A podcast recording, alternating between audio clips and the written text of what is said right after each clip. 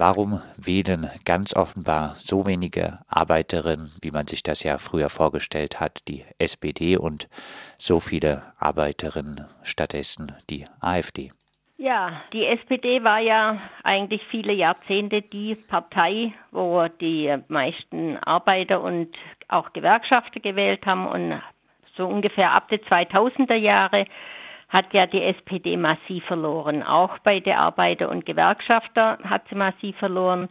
Und das hängt natürlich zusammen mit ihrer Politik, die sie äh, gemacht hat im Bundestag. Also wir hatten ja eine SPD-grüne Regierung unter Schröder und die haben ja dann Anfang der 2000er Jahre, also 2003 und bis 2005 die Agenda 2010 und Hartz IV eingeführt und umgesetzt. Und äh, in dieser Zeit gab es ja dann auch die ersten große Einbrüche bei den Wahlen, die die SPD hinnehmen musste. Das heißt, durch diese Politik ist halt die Schere zwischen Arm und Reich nochmal extrem weit auseinandergegangen. Die Prekarisierung hat äh, brutal zugenommen. Der Niedriglohnbereich ist ausgeweitet worden. Bei Arbeitslosigkeit war man viel weniger geschützt. Und all das hat natürlich auch die Konkurrenz unter der abhängig Beschäftigte verstärkt und zur Entsolidarisierung äh, beigetragen. Selbst die SPD-nahe Stiftung, Friedrich-Ebert-Stiftung, hat in einer Studie Ende 2017 Angst im Sozialstaat festgestellt, dass genau nämlich diese Politik, die Hartz-IV-Politik, äh, systematisch die Risiken individualisiert hat. Also das System bedrohe Lohnabhängige bis weit in die Mitte der Gesellschaft. Sie habe massiv minderheitenfeindliche Tendenzen und den Aufstieg rechtspopulistischer Kräfte befördert. So heißt es in der Studie. Also eindeutige und klare Aussage eigentlich sollte ja die SPD sich sowas zu Herzen nehmen, wenn ihre Stiftung praktisch sowas herausfindet. Aber es hat sich halt leider nichts geändert an der Politik von der SPD. Ne? Und es hat natürlich eine große Enttäuschung bei der Arbeiter und Gewerkschaftler verursacht. Abgekehrt von der SPD, aber warum wählt man oder wählen viele Arbeiterinnen und auch Gewerkschaftsmitglieder denn jetzt die AfD? Ja, das ist äh, eine schwierige Frage. Ähm, aber Punkt ist der, dass die Rechten natürlich äh, auch solche Missstände kritisieren. Sie kritisieren zum Beispiel das Establishment, sie kritisieren das Co-Management von den Gewerkschafter, hat zum Beispiel auch Zentrum Automobil in ihre Blättle immer wieder drin. Die äh, Rechte haben auch zum Beispiel Kampagne gegen prekäre Beschäftigte gemacht. Also sie setzen ja an an Problemen, äh, sie geben dann einfache, verständliche Antworten, gehen auf die Ängste von den Leuten ein, sie docken an der ihre soziale Realitäten an, haben ein sehr populistisches Auftreten. Sie haben natürlich auch die Ängste und Verunsicherungen durch die Flüchtlingsbewegung ausgenutzt. Äh, all das hat sie natürlich für viele ein Stück weit wählbar gemacht. Und es ist halt so, dass kaum jemand ihre Programme liest, ihre Vorschläge überprüft oder irgendwie mal hinterfragt, in wessen Interesse sie handeln.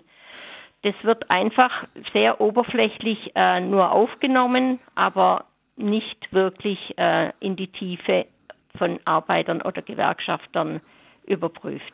Heißt, dass äh, die AfD im Großen und Ganzen eigentlich eine sehr neoliberale Partei ist. Äh, die Rente soll zum Beispiel erst nach 45 Jahren in einem sozialversicherungspflichtigen Arbeitsverhältnis ausgezahlt äh, werden. Solche Sachen, äh, die kommen eigentlich gar nicht an bei den Menschen. Nee, also das wissen die allerwenigsten. Auch äh, in den Betrieben ist das so nicht bekannt. Ähm, da wird eher das, was dann halt mal in den Medien berichtet wird, da sind sehr oft äh, wirklich äh, mit vielen Zitaten vertreten, aber nicht so, dass man wirklich auch die, die Politik kritisch hinterfragen würde.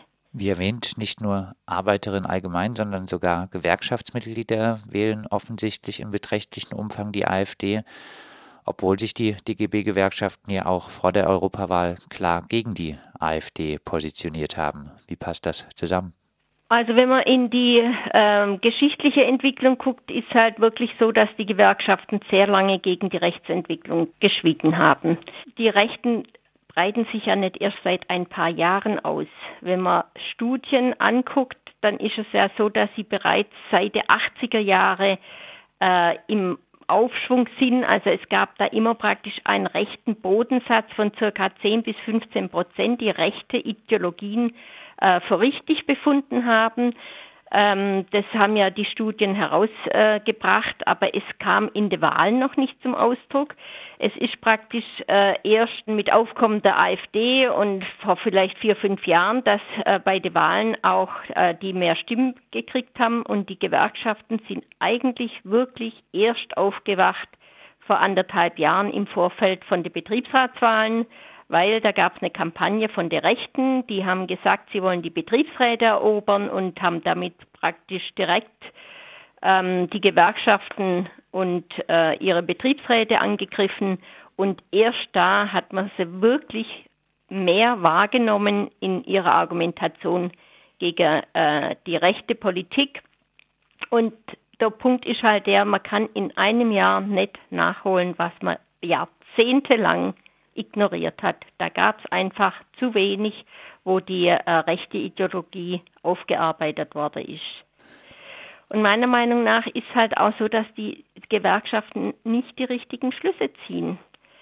Ähm, die Gewerkschafter haben jetzt wirklich jahrzehntelang immer Co-Management und Standortlogik als ihre äh, Politik gemacht. Das hat sie geprägt. Das Thema Solidarität, internationale Solidarität, das war einfach kaum noch Thema. Man hat sich sogar innerhalb eines Konzerns hat sich ein Standort gegen anderen ausspielen lassen. Es war immer nur noch der eigene Betrieb wichtig. Es gab kein gemeinsames Handeln gegen das Kapital. Es gab zum Teil nicht mal mehr Analysen, was will das Kapital mit dem oder jenem Angriff erreichen.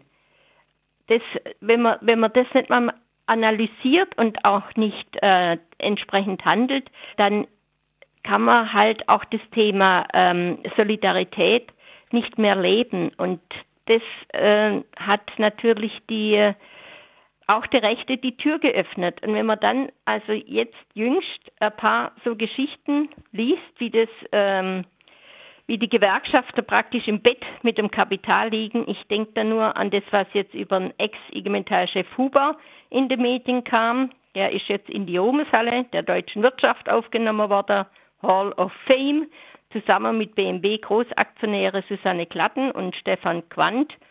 Ähm, und in seiner Dankesrede hat dann Huber gesagt, Sie haben uns nie getäuscht und wir haben Sie nie getäuscht.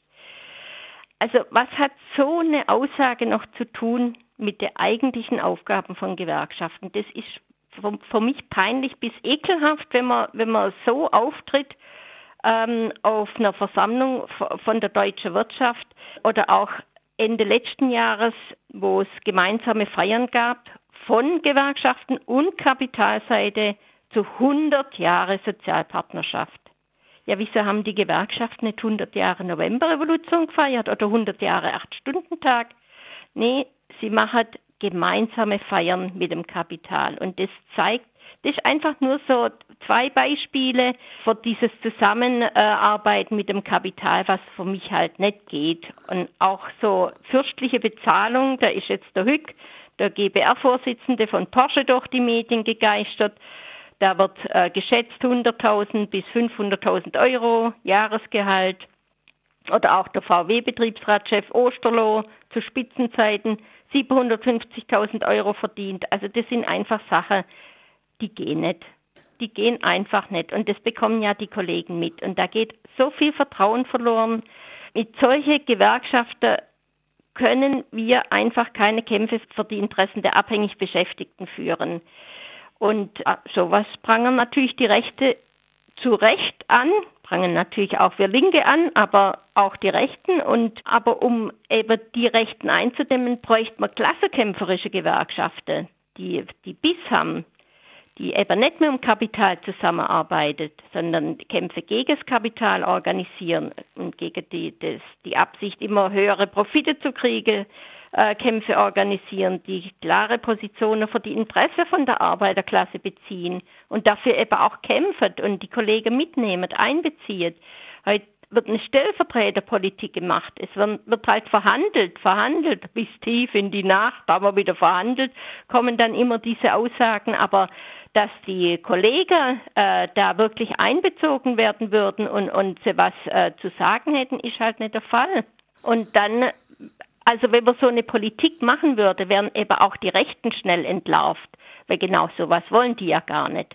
Die wenigsten von der AfD äh, kommen aus der Arbeiterschaft. Auch die AfD-Politiker kommen aus dem Establishment, auch wenn sie das immer angreifen und kritisieren. Und die wollen keine klassenbewusste, kämpferische Arbeiter oder Gewerkschafter haben.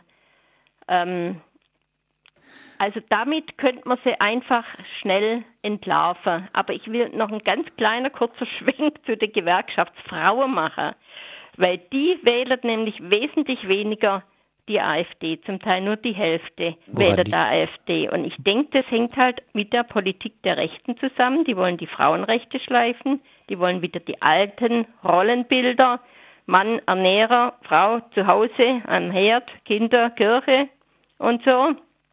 Und da fallen die Frauen nicht auf die Rechten rein. Das denke ich, das ist sehr positiv dass an diesem Punkt äh, sie wirklich kein Plus machen können bei den Frauen.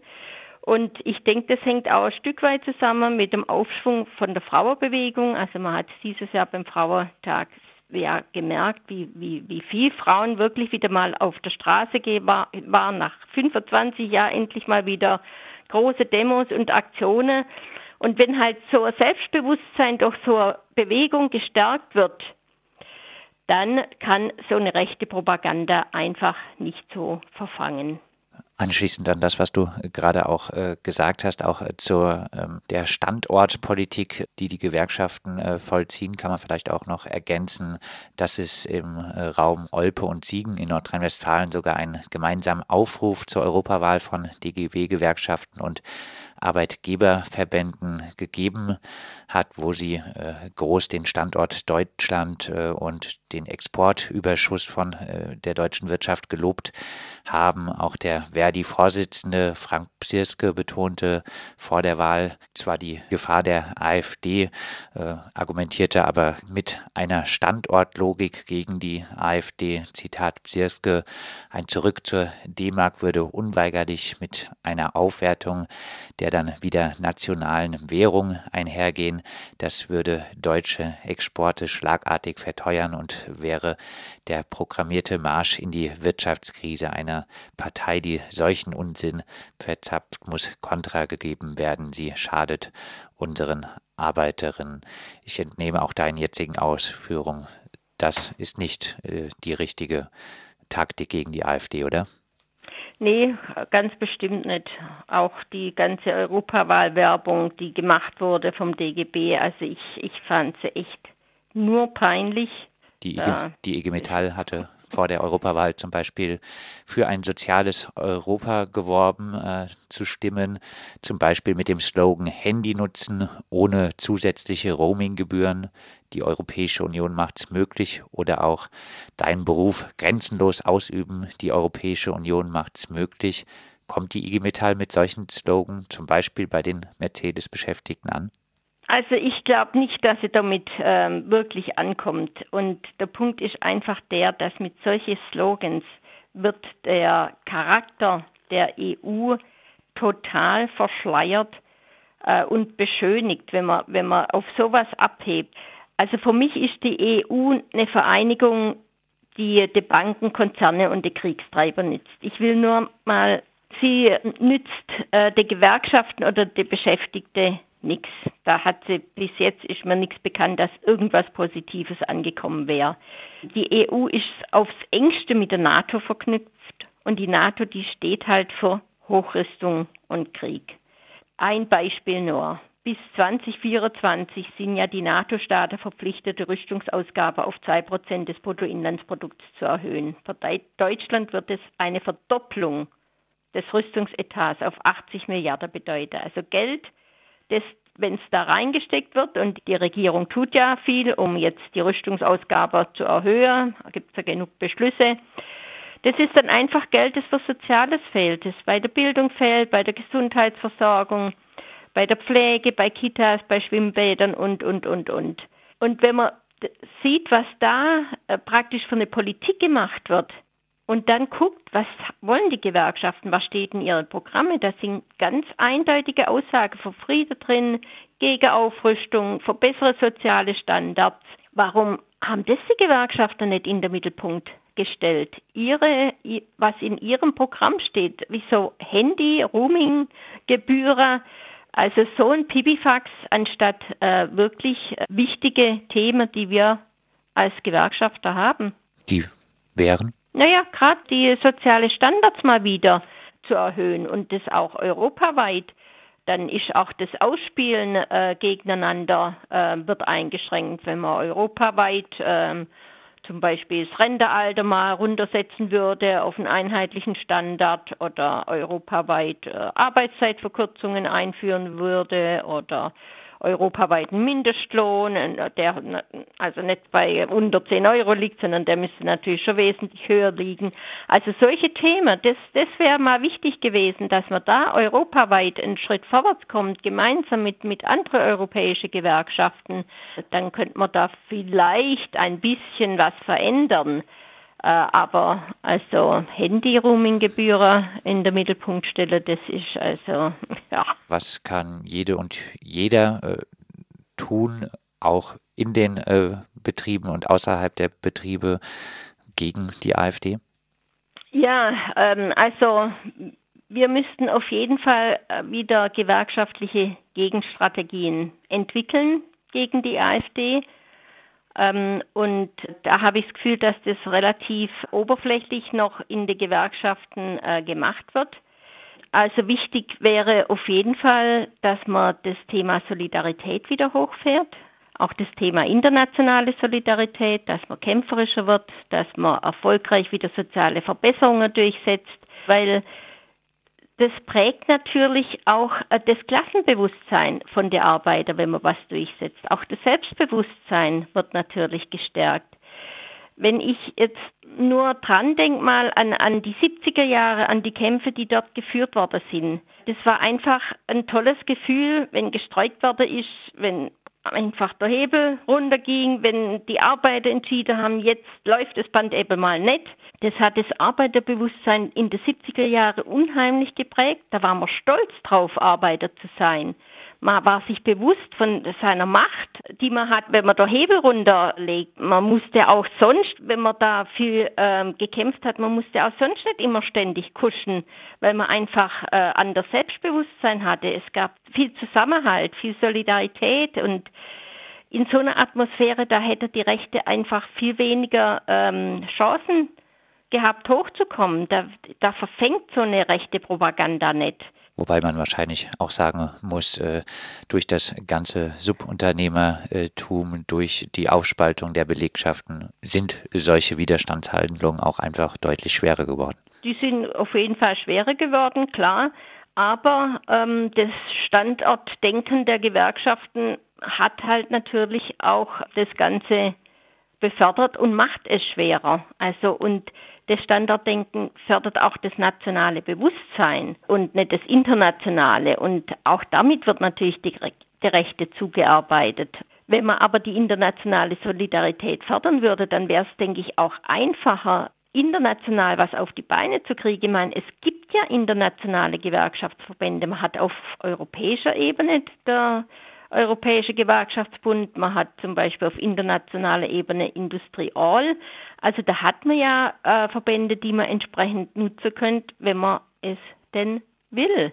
Aber ich würde noch ganz gern die Gelegenheit nutzen äh, von kleinen Werbeblock, weil wir gerade von der Gewerkschaftslinken ein Projekt angestoßen haben, um eben auch so Gegenstrategien zu entwickeln. Und zwar haben wir in den letzten Monaten eine Vernetzung mit circa 20 Organisationen aufgebaut, also außer der Gewerkschaftslinke noch Lebernet, Express, Netzwerk für eine kämpferische demokratische Werte und so weiter und so fort, ungefähr 20 Organisationen. Und wir bereiten gerade für 2020 eine Strategiekonferenz vor, auf der wir eben beraten wollen, wie wir wieder zu einer kämpferischen Gewerkschaftspolitik kommen, wie wir einen Kurswechsel erreichen können, wie wir wegkommen vom Co-Management, von Sozialpartnerschaft, von Standortlogik. Das werden wichtige Fragestellungen sein, aber natürlich auch, wie können wir wieder konsequente Interessenspolitik der abhängig Beschäftigten werden? Äh, was für Ziele braucht man da? Wie politisieren wir die Gewerkschaften? Wir demokratisieren wir unsere Gewerkschaften. Über all das würden wir gern auf einer Strategiekonferenz 2020 äh, reden. Die ist am letzten Januarwochenende geplant, am 25. 26. Januar in Frankfurt in der Jugendherberge. Wir haben eine eigene Homepage und äh, sind auch auf Facebook und unter dem Stichwort Vernetzung Gewerkschaftslinke, da finden alle Interessierte nähere Infos äh, zu dieser Konferenz. Da hoffen wir natürlich, dass viele kommen und laden auch jetzt über die Radiosendung natürlich gerne dazu ein, um mit möglichst vielen Interessierten zu beraten, wie wir da einfach auch ein Stück weit weiterkommen. Und mehr Infos dazu gibt es bestimmt auch zum Beispiel bei LabourNet. Genau. Soweit Christa Huchani von der Initiative zur Vernetzung der Gewerkschaftslinken. Sie ist seit langem beschäftigt mit der AfD-nahen rechten Betriebsratsliste Zentrum Automobil bei Mercedes in Stuttgart. Und mit ihr haben wir über den Wahlerfolg der AfD bei Arbeiterinnen und Gewerkschaftsmitgliedern und mögliche Gründe, mögliche Fehler auf Gewerkschaftsseite dafür gesprochen.